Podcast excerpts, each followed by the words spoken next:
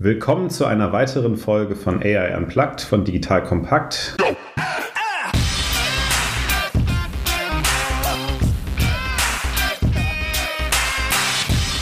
Mit mir Jasper Masemann. Ich bin Partner beim Venture Capital Geber von HV Capital und fokussiere mich auf Software und AI Investments. Und mit mir ist Rasmus wieder dabei. Ja, guten Tag zusammen. Rasmus Rote hier, Mitgründer von Merantix, einem Venture Studio, das KI-Firmen aufbaut. Nebenbei bin ich auch noch Gründungsmitglied und Vorstandsmitglied vom KI-Bundesverband. Ja, und ich freue mich sehr auf unsere heutige Folge. Wir haben heute ein sehr untechnisches Thema. Es geht nämlich um Politik. Und KI hat mehr mit Politik zu tun, als man denkt. Politik kann die richtigen Rahmenbedingungen schaffen, damit mehr KI-Firmen gegründet werden. Politik kann das richtige Regularium regulatorische Umfeld schaffen, damit KI-Produkte richtig genutzt werden können. Und die Bundesregierung hat ja auch mit der KI-Strategie vor einigen Jahren gezeigt, dass KI eine hohe Priorität hat für Deutschland. Und deswegen freuen wir uns sehr auf unseren Gast heute, Thomas Jarzombeck, um mit ihm über das Thema KI und Politik zu sprechen. Hallo, ich freue mich auch. Herzlich willkommen, Thomas. Ich freue mich sehr, dass du da bist. Vielleicht einen kurzen Hintergrund darf ich mal versuchen. Thomas ist Mitglied des Deutschen Bundestages seit 2009, also schon eine ganz schöne Zeit. Für die CDU, kommt ursprünglich aus dem wunderschönen Düsseldorf und ist dort auch Vorsitzender der der CDU. Und was ich besonders spannend finde und auch für unsere Diskussion, er ist nicht nur der Koordinator der Bundesregierung für Luft- und Raumfahrt. Wir haben ja einige sogar Raketenunternehmen in Deutschland, ESA Aerospace zum Beispiel, sondern auch der Beauftragte für die digitale Wirtschaft und Startups. Das passt super rein zu unseren ganzen Themen, die wir heute haben. Und du hast, kannst uns da, glaube ich, einige Insights geben. Ich bin großer Fan und Follower auf Twitter. Ich mag das sehr, wie ihr, gerade so Christian Miele und du, da auch euch die Bälle zuspielt. Und ich finde, du findest immer sehr klare Worte. Das ist sehr angenehmer Kontrast zu einigen Dingen. Freue ich mich sehr.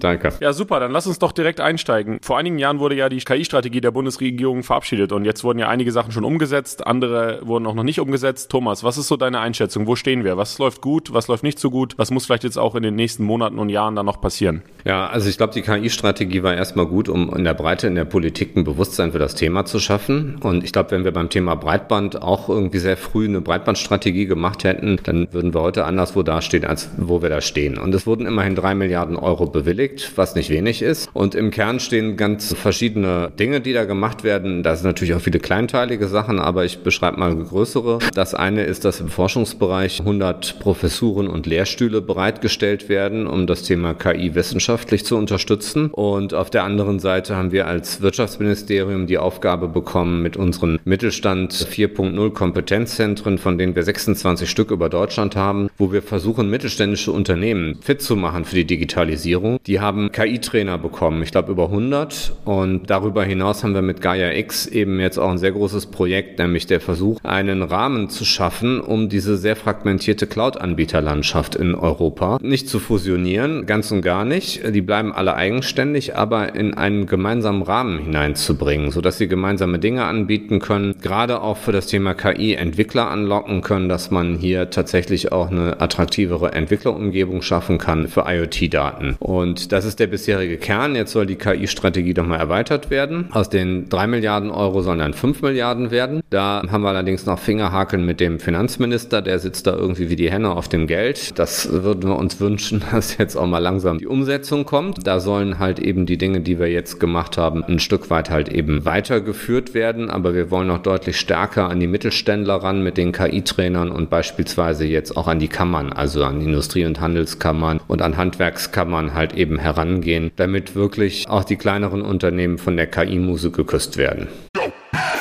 Jetzt kommt ein kleiner Werbespot.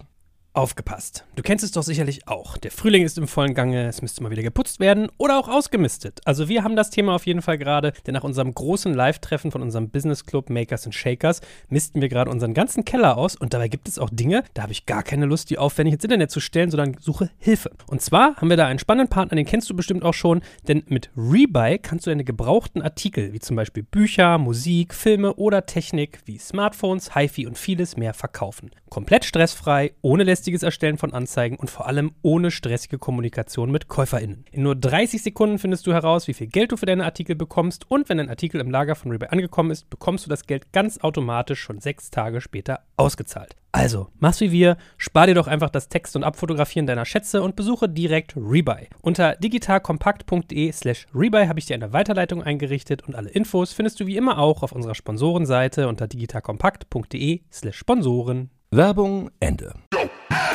Vielleicht da so mal kurz reinzugehen, einfach eure Sicht aus der Politik, wie ihr das wahrnehmt. Also was wir sehen, ist, wir haben tolle Leute in Deutschland, die ausgebildet werden bei KI, also die auch in unseren Startups arbeiten, Firmen und die kommen ja vor allem von der Universität. Ist das eine Sache, wo ihr gesehen habt, das müssen wir größer machen, verstärken oder sind da andere Ideen hinter? Und das zweite ist, wieso denkt man, dass man den Mittelstand da so stark unterstützen muss? Technologietransfer von den Universitäten funktioniert ja per se schon in Deutschland, aber wie ist einfach eure Sichtweise auf das Thema? Also ich glaube, dass die Forschungslandschaft einfach super wichtig ist und wenn man mal schaut, wie erfolgreiche Ökosysteme laufen, im Silicon Valley ist ganz klar Stanford am Ende da auch ein Treiber und auch andere Hochschulen in den USA wie das MIT sind sicherlich sehr starke Treiber. Auf der anderen Seite müssen wir auch den Forschungstransfer hinbekommen. Das ist für uns eine, glaube ich, sehr zentrale Herausforderung, denn in vielen Feldern sind wir auch in der Vergangenheit eigentlich in der Forschung immer sehr gut gewesen, haben Dinge entwickelt, MP3-Format, die CD-ROM, das Faxgerät, aber wir haben es nicht geschafft, das zu industrialisieren, weil Forschung zu sehr im Elfenbeinturm ist. Und es muss ein viel früherer Punkt kommen, wo man Forschung mit, mit dem Startup-Ökosystem, mit Investoren, mit dem Markt zusammenbringt und Dinge dann auch nur weitergemacht werden, wenn man auch private Investoren mit dabei hat, die an so eine Sache glauben und die die Dinge auch kommerziell formen können. Und daran arbeiten wir. Das ist jetzt kein KI-Spezifikum, aber trifft, glaube ich, auch die KI-Themen. Und wo man halt eben schauen muss, ist, dass am Ende die KMUs, die sind das Herz unserer Wirtschaft, der Mittelstand, viele Hidden Champions. Und haben wir natürlich ein großes Interesse daran, dass die technologisch an der Spitze bleiben. Und hier passen dann zwei Dinge zusammen. Das erhöht die Wettbewerbsfähigkeit des Mittelstands und gleichzeitig ist es natürlich auch für alle KI-Gründer oder Anbieter interessant, wenn es halt mehr Geschäftsführer von mittelständischen Unternehmen gibt, die KI verstehen und auch KI einkaufen. Vielleicht nochmal zu dem Elfenbeinturm gerade. Du hast ja gesagt, eben, wir sind da in Deutschland zwar gut in der Forschung, aber auch so ein bisschen im Elfenbeinturm. Wie bekommen wir da die Leute aus dem Elfenbeinturm sozusagen zurück auf die Erde, um sie wirklich näher an die Anwendung zu bringen? Also was sind da auch konkrete Maßnahmen, die du gerne umgesetzt sehen würdest? Ja, damit habe ich mich ziemlich viel beschäftigt, auch im letzten Jahr. Wir haben ja als Wirtschaftsministerium die Zuständigkeit für das DLR, das Deutsche Zentrum für Luft- und Raumfahrt, mal gegründet als eine Art deutsche NASA. Mittlerweile ein riesiges Forschungsinstitut mit fast 10.000 Mitarbeitern, die Hälfte Forscher, über 40 Institute übrigens, auch mehrere, die Quantencomputing machen, auch welche, die künstliche Intelligenz machen, also sehr breit inzwischen aufgestellt. Und dann habe ich mir mal angeguckt, wie beim DLR eigentlich Gründungen in der Vergangenheit gelaufen sind. Und da kann man sagen, jede war quasi ein eigenes Werkstück. Das ist eine Manufaktur. Es gibt keinen klaren Prozess bisher. Da gibt es Firmen, die sind erfolgreich und unerfolgreich in einem. KUKA ist ein gutes Beispiel. Das ist eine Ausgründung aus dem DLR. Super erfolgreicher Roboterhersteller. Am Ende verkauft an chinesischen Investor. Da fragt man natürlich, was bleibt jetzt eigentlich für den Steuerzahler, was IP-Rechte und ähnliches betrifft. Wir haben auf der anderen Seite aber auch Startups gesehen, die wurden erdrückt, weil die Ausgründung einfach schon deshalb nicht klappen konnte, weil man dann nämlich genau alle IP-Rechte einbehalten hat und große Anteile und was auch immer. Und die Gründer hatten überhaupt gar keine Luft mehr zum Atmen. Und wenn man mal so auf die letzten Jahre guckt, ist tatsächlich jede Gründung irgendwie anders gelaufen. Und was wir jetzt gemacht haben, ist den Vorstand komplett umzubauen. Wir haben jetzt einen neuen Vorstand für Technologietransfer, den Professor Lemmer. Und der macht ganz klar Best Practice Modelle. Der guckt sich an, wie macht MIT und wie machen andere Ausgründungsprozesse. Und das Ziel besteht jetzt darin, einen klaren Prozess zu machen, wie so eine Ausgründung idealtypisch laufen soll. Das bedeutet, dass die Gründer natürlich Anteile bekommen, dass sie auch in der Lage sein müssen, auch nach ersten Finanzierungsrunden noch eine Mehrheit zu haben. Das Thema IP-Rechte muss vernünftig geregelt sein im gegenseitigen Interesse. Und was ich auch interessant finde, sind Modelle. Also es ist noch im Fluss, noch nicht entschieden, aber Modelle, wo man am Anfang erstmal ein Wandeldarlehen mit auf den Weg gibt zur Kapitalisierung und gleichzeitig den Zwang sozusagen für die Ausgründung, sich Wagniskapitalgeber zu holen, weil es ansonsten am Ende wieder zurückfällt ans DLR und man dann nochmal neu anfangen kann. Und das ist, glaube ich, super wichtig. Also das ist der Kern der Sache, dass man, wenn man so ein Team hat, was aus Superingenieuren besteht, dann reicht das nicht aus, denn man braucht auch Leute, die verkaufen können. Also neben den Steve Wozniak muss auch der Steve Jobs. Und das ist das, was wir erreichen wollen. Und wir können jetzt nicht als Wirtschaftsministerium oder auch nicht der DLR-Vorstand sagen, der kommt da jetzt rein, sondern das soll über Marktprozesse gehen. Es gibt ja genug Investoren, Wagniskapitalgeber, die in solchen Feldern investieren wollen. Und die sollen sozusagen das Team dann auch ergänzen, aufbauen, sodass man hier zwischen Verkaufen und Entwickeln eine gute Partnerschaft findet. Also ich muss sagen, das ist Musik in meinen Ohren. Ich habe damals in der RWTH Aachen für Professor Brettel, ich weiß nicht, ob du den kennst, ähm, haben wir so ein bisschen Gründer unterstützt. Da war vom DLR ein Team, die haben sich mit LKWs beschäftigt, Luftströmung, und die sind danach wieder zurück, also Professur bekommen, tolle Gehälter, weil einfach die Zeit natürlich, die du brauchst, um was so zu entwickeln, dass ein Investor rankommt und sagt, die Marktreife ist weit genug. Ich traue mich jetzt, das ist die Risk sozusagen. Das hat halt schon ein bisschen gedauert und dann hast du natürlich tolle Angebote aus der Industrie, dann hast du tolle Angebote aus der Forschung und dann irgendwann machst du es halt nicht mehr. Also aus VC-Sicht freue ich mich gerade wahnsinnig, wenn das alles kommt, weil wir trauen uns natürlich weniger in diese technologischen Risiken zu investieren. Da ist Rasmus, glaube ich, ein bisschen stärker hinter. Wir haben das nächste Thema, was ich total spannend finde, und zwar liest man ja immer von der Digitalisierung im Wahlkampf und es gibt ja immer dieses ominöse Digitalministerium, was da schwebt. Und ich glaube, vielleicht kannst du uns das mal transparent aufarbeiten. Was ist eigentlich ein Digitalministerium? Was sind eigentlich die Vorteile? Vielleicht gibt es auch Nachteile davon und vor allem, wie mächtig muss es sein am Ende des Tages? Also die letzte Frage ist leicht zu beantworten. Hast du keine Macht, hast du keine Macht. Das ist in der Politik ein ganz entscheidender Trigger.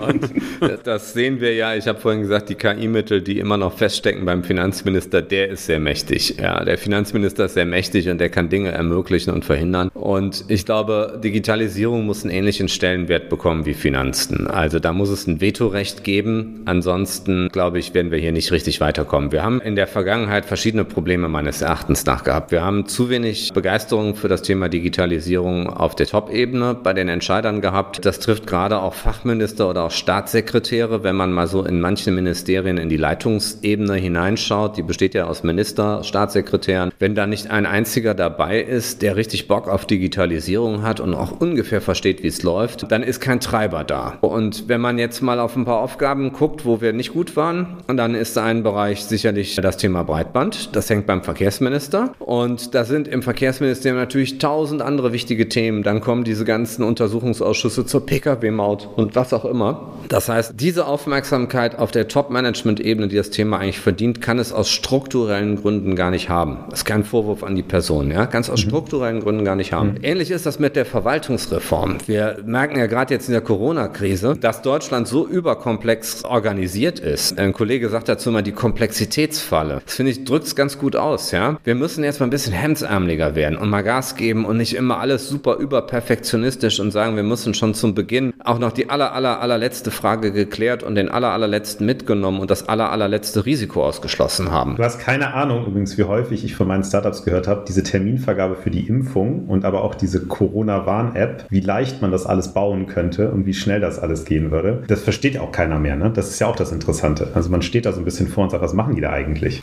Also bei den Impfterminen, ehrlich gesagt, ich fand es jetzt auch keine Rocket Science. Da gibt es auch ein Startup, was ich letztens getroffen habe aus Berlin, die zumindest in einem Land sowas machen und da hat es auch offenbar nicht geruckelt. Mhm. Wie dem auch sei, aber diese ganze Verwaltungsorganisation, die wird eben jetzt betrieben im Innenministerium. Und das steht dann neben Abteilungen, die sich mit Terrorismusbekämpfung, mit Islamismusbekämpfung, mit Polizeisteuerung, mit weiß der Herrgott alles was für Themen beschäftigen. Und die ganze DNA dieses Hauses ist sicherlich nicht auf Hemdsärmlichkeit aufgebaut. Ich glaube, das kann man sehr deutlich so sagen. Und das sind jetzt mal zwei Bereiche, von denen ich meine, wenn man die da rausnähme und in ein eigenes Ministerium packen würde, dann könnte man mit vielen guten Mitarbeitern, die es da auch gibt, tatsächlich deren Potenzial wirklich heben, was momentan einfach strukturell nicht gehoben wird. Und dazu kommt eben dann auch die Frage, wer ist eigentlich für die Prozesse in der Regierung zuständig? Ich glaube, Digitalisierung kann nur erfolgreich sein, wenn man auch an die Prozesse rankommt. Mhm. Das ist heute im Finanzministerium und diese Prozesshoheit, die muss ebenfalls in so ein Digitalministerium gehen. Und wenn man da noch ein Vetorecht drauflegt,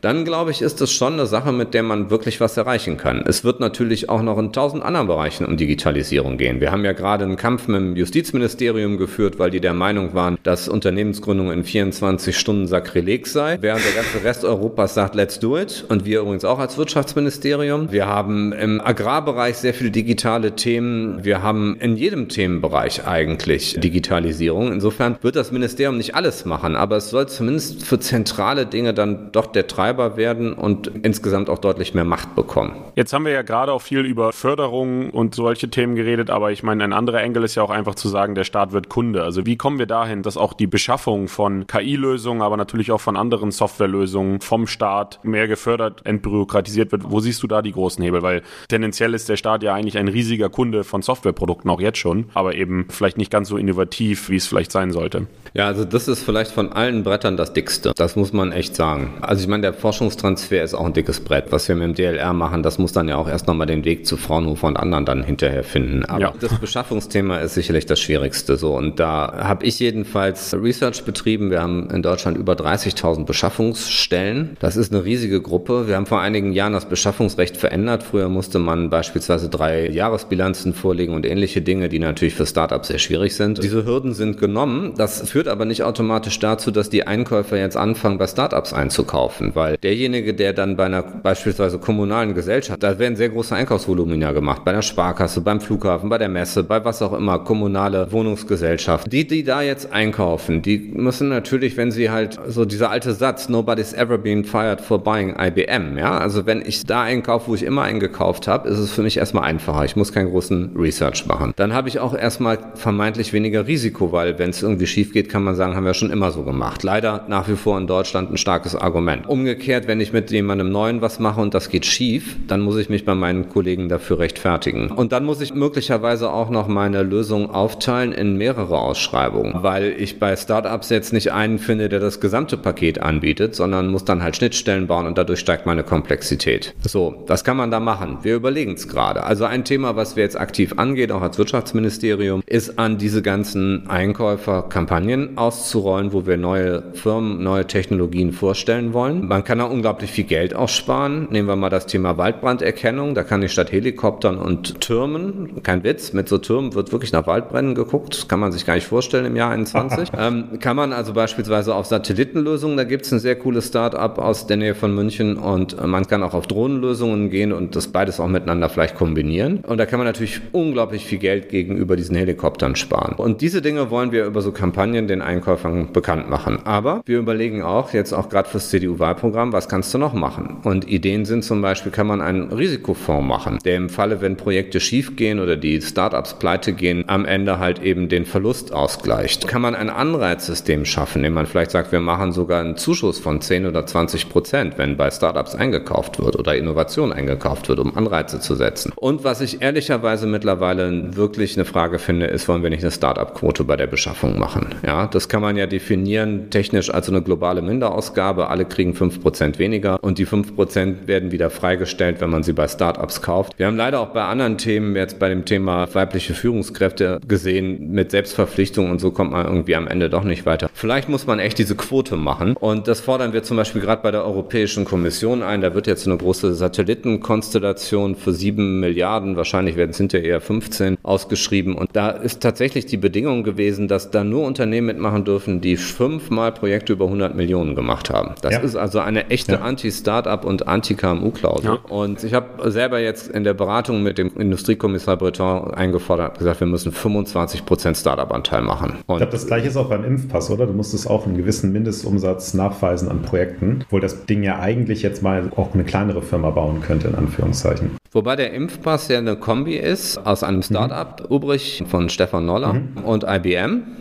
Mhm. ist schon entschieden, guck mal, das habe ich schon verpasst, genau, super. Ja, es ist schon entschieden mhm. und jedenfalls will Ubrich das auf Basis von Blockchain-Technologie realisieren cool. und ich finde, das ist eigentlich nicht so schlecht. Also ich kenne die Details mhm. davon nicht. Ja. Ich war auch nicht an der Ausschreibung beteiligt, aber so eine Kombination ja. von Corporate und Startup, das hat natürlich auch seinen Reiz. Das ist auf jeden Fall schon mal ein großer Schritt nach vorne. Und auch was wir so sehen, also wenn ich mit meinen Firmen spreche, die sagen schon, die Ausschreibungsprozesse bei Corporates, bei größeren sind schon abschreckend. Also wir gehen gar nicht erst an das Government ran. Das tun wir uns nicht an. Also das sollte einfach leaner passieren. Vielleicht kann man da digitale Plattformen sich überlegen. Ja, ich glaube auch und auch einfachere Sprache wählen. Wenn man sich diese Formulare und Auftragsbeschreibungen anguckt, das ist ja wie ein ja. Brechmittel. Und da muss man es sicherlich irgendwie mal für Nichtjuristen verständlich machen. Also meine Frau ist Juristin, deshalb immer mit Respekt. Und dann, wenn ich sie manchmal zu sowas frage, dann sagt sie zu mir, das ist nicht meine Disziplin. Okay. Also die Dinge sind teilweise so geschrieben, dass es selbst wirklich gute Juristen nicht verstehen. Das muss echt einfacher. Das finde ich super wichtig. Und du hast ja gerade schon die EU erwähnt. Jetzt, wenn wir das Thema KI und Regulierung uns anschauen, wissen wir ja, dass da gerade die EU dabei ist, da jetzt Vorschläge zu erarbeiten und die uns dann auch jetzt mittelfristig in Deutschland und auch in anderen EU-Mitgliedstaaten betreffen werden. Wie stehst du zu diesem ganzen Regulierungsthema? Da geht es ja auch dann viel darum, wird KI generell reguliert oder werden einzelne Use Cases reguliert? Da scheint auch noch ziemlich viel im Fluss zu sein und das ist natürlich aus Sicht eines KI-Unternehmens vielleicht auch dann teils ziemlich kritisch, wenn das in die falsche Richtung geht.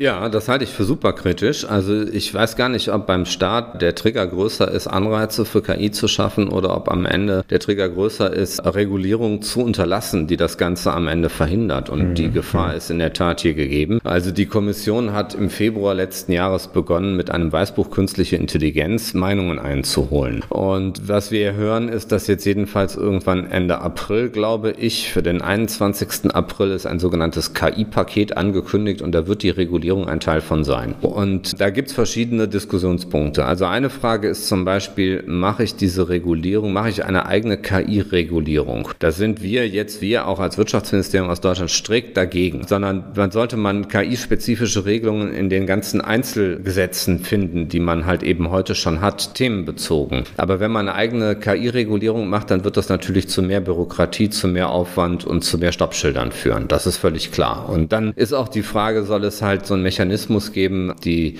Datenethikkommission der Bundesregierung hat ja einen Vorschlag gemacht mit einem Pyramidenmodell. Ich bin da persönlich sehr skeptisch, habe ich auch allen Autoren gesagt. Ich finde, wir müssen auch nicht immer als Politik alles, was Kommissionen empfehlen, eins zu eins übernehmen. Da sind Dinge drin, die sind gut und da sind manchmal auch Dinge drin, die teilen wir nicht. In dem Gesamtbericht sind viele gute Sachen, aber das mit dieser Pyramide, das würde halt bedeuten, man hat fünf Stufen. Die unterste Stufe ist sozusagen kein Risiko und dann geht das immer weiter nach oben. So, und dann haben ja die Autoren erklärt, aber die Mehrheit der Verfahren soll weiter unreguliert bleiben. Meine Lebenserfahrung ist, wenn man erstmal fünf Stufen hat, dann wird sich irgendwann alles auch so einfinden, dass jede Stufe 20 Prozent bekommt. Und dann heißt das, dass 80 Prozent reguliert werden. Und Regulierung bedeutet dann im Zweifelsfall eine Risikofolgenabschätzung zu machen und Dokumentationspflichten. So, und wie Dokumentationspflichten der öffentlichen Hand aussehen, das wissen wir. Da kann man hundertmal den Auftrag geben, das soll schlank und einfach sein. Am Ende werden es Verwaltungsjuristen machen, das wird never ever schlank und einfach. Das wird komplex. Und das wird dann am Ende für AWS total easy sein, das alles zu handeln. Da gibt es unglaublich viele Volljuristen, riesige Abteilungen und die haben ja auch einen globalen Rollout ihrer Produkte. Aber für den Mittelständler oder das Startup wird das dann halt tatsächlich ein Dealbreaker sein, wenn man da halt eben Risikofolgenabschätzung und Dokumentation machen muss. Und deshalb. Kann ich dir dazu eine Frage mal stellen? Ja. Also was mich meine Startups auch fragen, die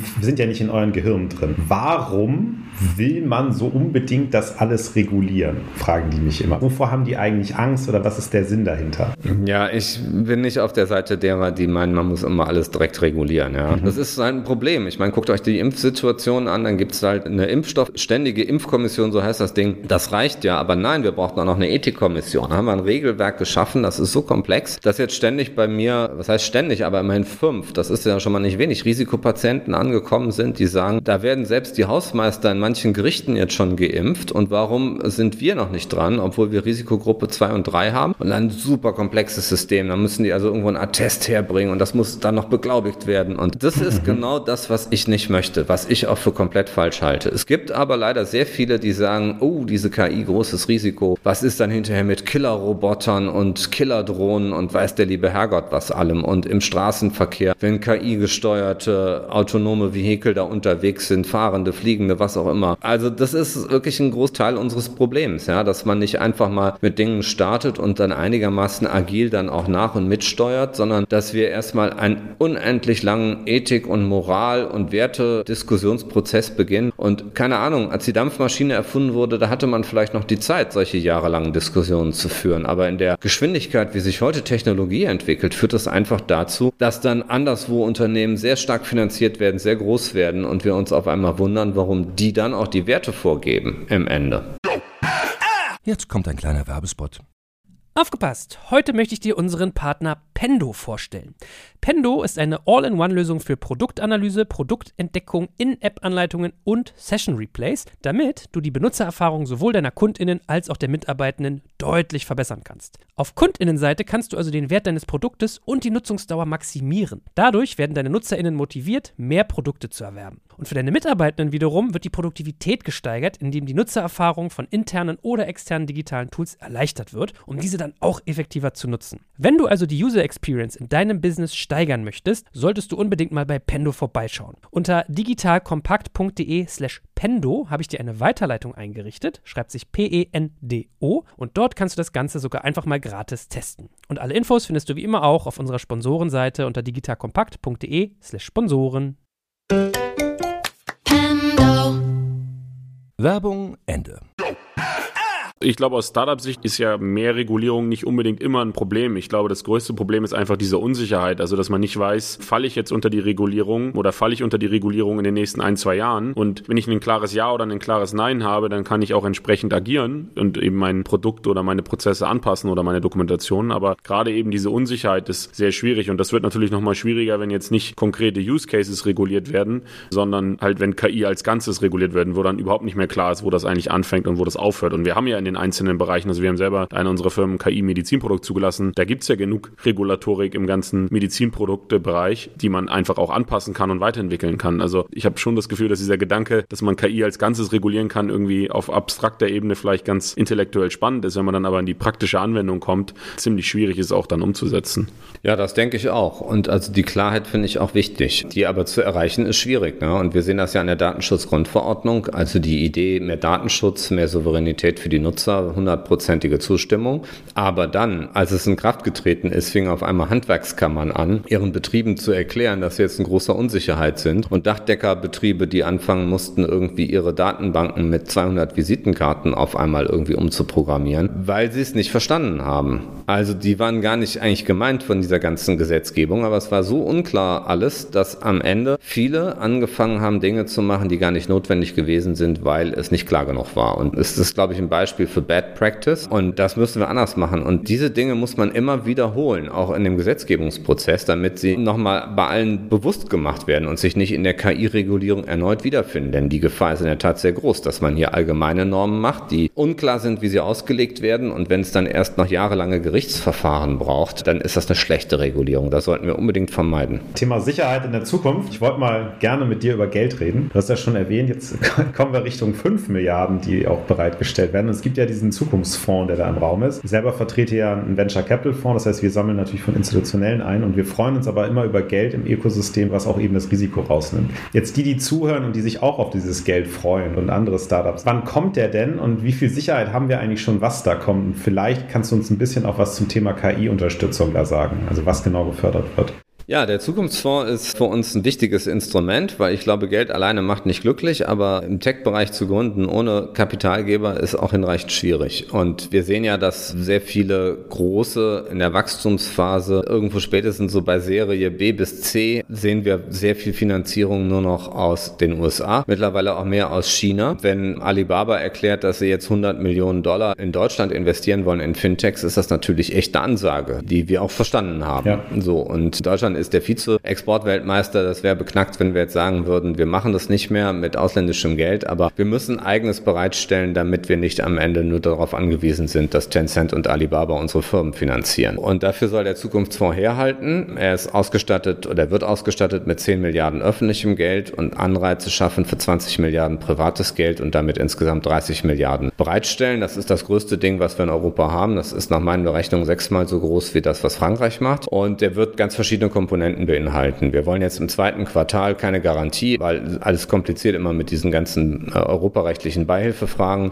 Aber wir wollen im zweiten Quartal gerne starten mit den ersten Maßnahmen. Und das bedeutet, wir werden einerseits Dinge, die wir heute schon haben, nochmal deutlich größer machen. Das ist die relativ neue KfW Capital noch, die in Fonds investiert. Seit ja, knapp zwei Jahren gibt es sie, glaube ich. Deren Budget werden wir jetzt verdoppeln von zwei auf vier Milliarden. Wir werden aber auch beim AFERP Dachfonds noch eine neue Wachstumsfazilität auflegen. Wir werden einen Hightech Gründerfonds 4 machen, einen Coparion 2, also Instrumente, die man heute kennt. Im Bereich Venture Debt werden wir deutlich größer werden. Da planen wir über eine Milliarde zu erreichen, um das Thema auch ein bisschen stärker wach zu küssen als bisher. So, und dann gibt es auch neue Instrumente und die sind, glaube ich, ganz spannend. Da würde ich jetzt mal einen Punkt machen und erstmal über die bestehenden vielleicht sonst reden. Ja, ich glaube, das wird dann noch ein bisschen lang für unseren Podcast, aber das klingt nach einer ganzen Menge Geld und das freut mich zu hören. Wir nehmen das auch ein bisschen in Anspruch mit unserem Fonds. Das ist super hilfreich. Ich weiß von den ganzen frühen Fonds, die gestartet werden, dass das sehr unterstützend ist, dass man eben weiß, der Staat ist da auch mit dabei, gerade wenn man so seinen VC-Fonds startet. Ich glaube, Rasmus, wir haben noch ein Thema und dann würden wir so langsam so Richtung Ende kommen.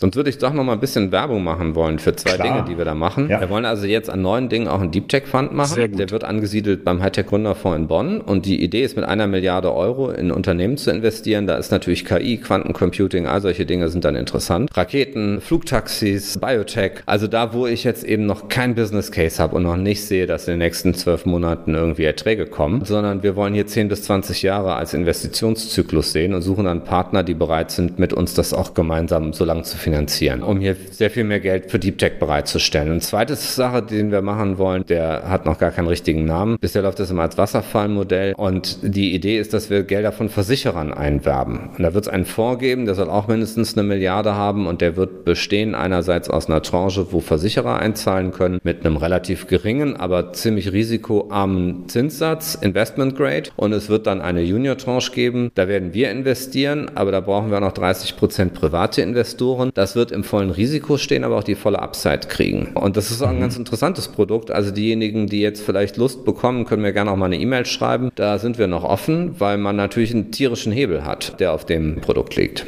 Sehr spannend, ja. Ich glaube, wir brauchen da in der Tat für die ganzen Themen, die du erwähnt hast, noch einiges an Geld in den nächsten Jahren. Und ein Thema, was vielleicht auch besonders teuer ist, jetzt auch im Bereich KI, sind die großen Modelle, die da in den letzten Jahren trainiert werden. Also gerade im Bereich Sprachverständnis wurden ja jetzt im letzten Jahr ziemlich große KI-Modelle trainiert, die teils auch viele Millionen Euro kosten, bis sie sozusagen einmal trainiert werden. Und das ist ja etwas, was sich die großen amerikanischen Tech-Konzerne gut leisten können, aber was natürlich für gerade europäische Unternehmen oder auch Startups um einiges schwieriger ist. Und ich glaube, das ist was, was die nächsten Jahre auch sozusagen die Spannbreite noch weiter auseinandergehen kann. Und die Frage ist, wie positionieren wir uns da als Deutschland Europa? Werden wir da auch was machen, um da sozusagen aufzuholen? Ja, da geht es natürlich dann um die Frage, wie können wir eigentlich Daten verarbeiten? Und ich glaube, was das Thema Datenschutzgrundverordnung betrifft, da müssen wir uns da doch mal deutlich flexibler machen. Also ich finde es ein sehr starrer Rahmen für all diese Dinge. Wir brauchen auch mehr öffentliche Daten. Da macht ja die EU-Kommission gerade einen guten Vorschlag mit dem Data Governance Act, so heißt das Ganze. Also Daten, auch öffentliche Daten besser verfügbar machen. Ich habe mich in der letzten Periode für das Open Data Gesetz eingesetzt. Wir haben jetzt gerade noch ein zweites Open Data Gesetz auf den Weg gebracht. Da ist aber immer auch noch Luft nach oben, damit wir auch öffentliche Daten Daten bereitstellen, die halt eben helfen können. Ich finde das Thema synthetischer Daten ganz interessant. Das diskutiert unser Beirat Junge Digitale Wirtschaft im Wirtschaftsministerium, ob man mit synthetischen Daten auch Lernmodelle erzeugen kann. Und wir wollen halt mit Gaia X, ich habe anfangs ja schon mal darüber gesprochen, mit Gaia X halt am Ende auch ein Framework bereitstellen, dass man seine Daten auch innerhalb einer europäischen Cloud-Infrastruktur verarbeiten kann, ohne die auch gerade jetzt rechtlichen Risiken, die damit einhergehen, wenn man personenbeziehbare Daten in Drittstaaten bringt etc. Und wo wir auch jedenfalls jedenfalls auch eine attraktive Plattform für Entwickler schaffen wollen. Sehr cool. Wir sind jetzt leider schon wieder ein bisschen am Ende. Wir versuchen das natürlich immer so in einem gewissen Rahmen zu halten. Da gibt es viele, viele Themen. Du hast ja schon gesagt, die Leute sollen dich ansprechen, wenn sie Geld von dir wollen. Das finde ich super. Vielleicht melde ich mich auch mal. Und da ist ja einiges, was die Bundesregierung tut, was ihr da tut im Wirtschaftsministerium. Also freut mich sehr, das alles zu hören. Vielleicht haben die Franzosen das lauter gesagt, aber es sieht ja so aus, als wenn wir da sehr, sehr stark nachziehen. Kannst du vielleicht nochmal aus deiner Sicht sagen, ist ja auch Wahlkampf, Wahlkampf dieses Jahr, habe ich gehört. Nächste Legislaturperiode. Was sind so die wichtigsten Themen jetzt für das Thema KI, aber auch digital, die wirklich passieren müssen und wo du dich vielleicht auch stark für einsetzen wirst? Ja, ich glaube, die meisten Dinge haben wir eigentlich schon besprochen jetzt in diesem Podcast. Also die Frage, wie können Startups besser partizipieren an öffentlichen Aufträgen? Wie kriegt man besseren Technologietransfer hin? Machen wir vielleicht nach dem Zukunftsfonds, den wir jetzt haben, einen noch größeren? Also das muss man sich auch mal anschauen. In Norwegen oder auch in Singapur findet man also staatlich organisierte Fonds, die tatsächlich für die Steuerzahler viel Geld verdienen und die einen guten Einblick in globale Technologie bringen. Ja, wenn man jetzt über 100 Milliarden oder sowas reden würde, das wüsste ich nicht, ob man das jetzt alles im deutschen Ökosystem unterbringen kann. Aber dadurch kriegt man natürlich eine gute technologische Kompetenz und kann vielleicht auch bei vielem, was passiert, auch immer schon mal auch von Anfang an mit dabei sein und Dinge auch ein Stück weit nach Deutschland holen.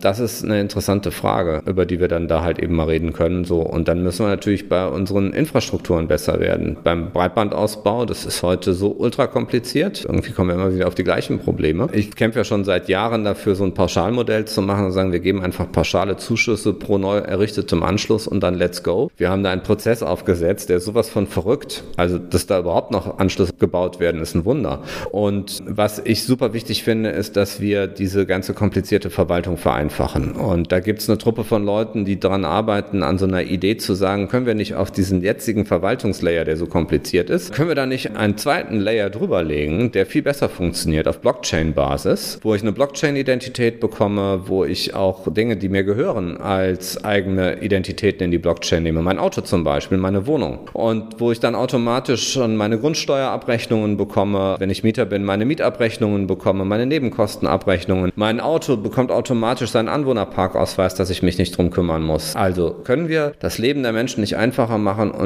automatisieren. Und da gibt es schon ziemlich gute Vorarbeiten auch. Also ich bin ja auch immer schon mal kritisch zu dem, was bisher so war, aber da gibt es wirklich eine gute Truppe, die schon Dinge vorbereitet. Und das finde ich cool. Und wenn man am Ende so eine automatisierte Steuererklärung bekäme oder zumindest mal so einen Rumpf, ja, dass mit jeder Spendenquittung, die ich vom Roten Kreuz kriege und mit meinen Abrechnungen vom Arbeitgeber und von der Krankenkasse und was auch immer, dass alles schon automatisiert da drin hängt in so einem System und dass dann das so rechnet mit allem drum und dran, dass für mich da der beste Deal quasi bei der Steuererklärung rauskommt. Ich glaube, das würden die Leute gut finden. Ich auch.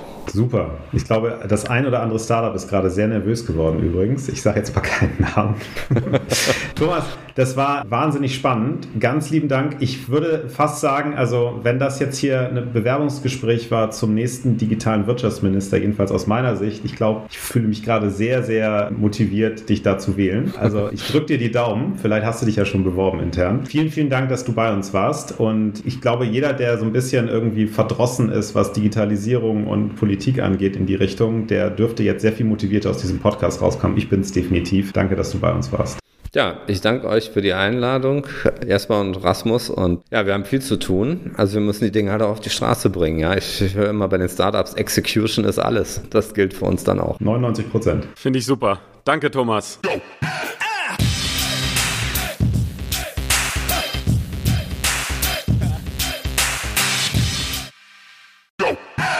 Jetzt kommt ein kleiner Werbespot.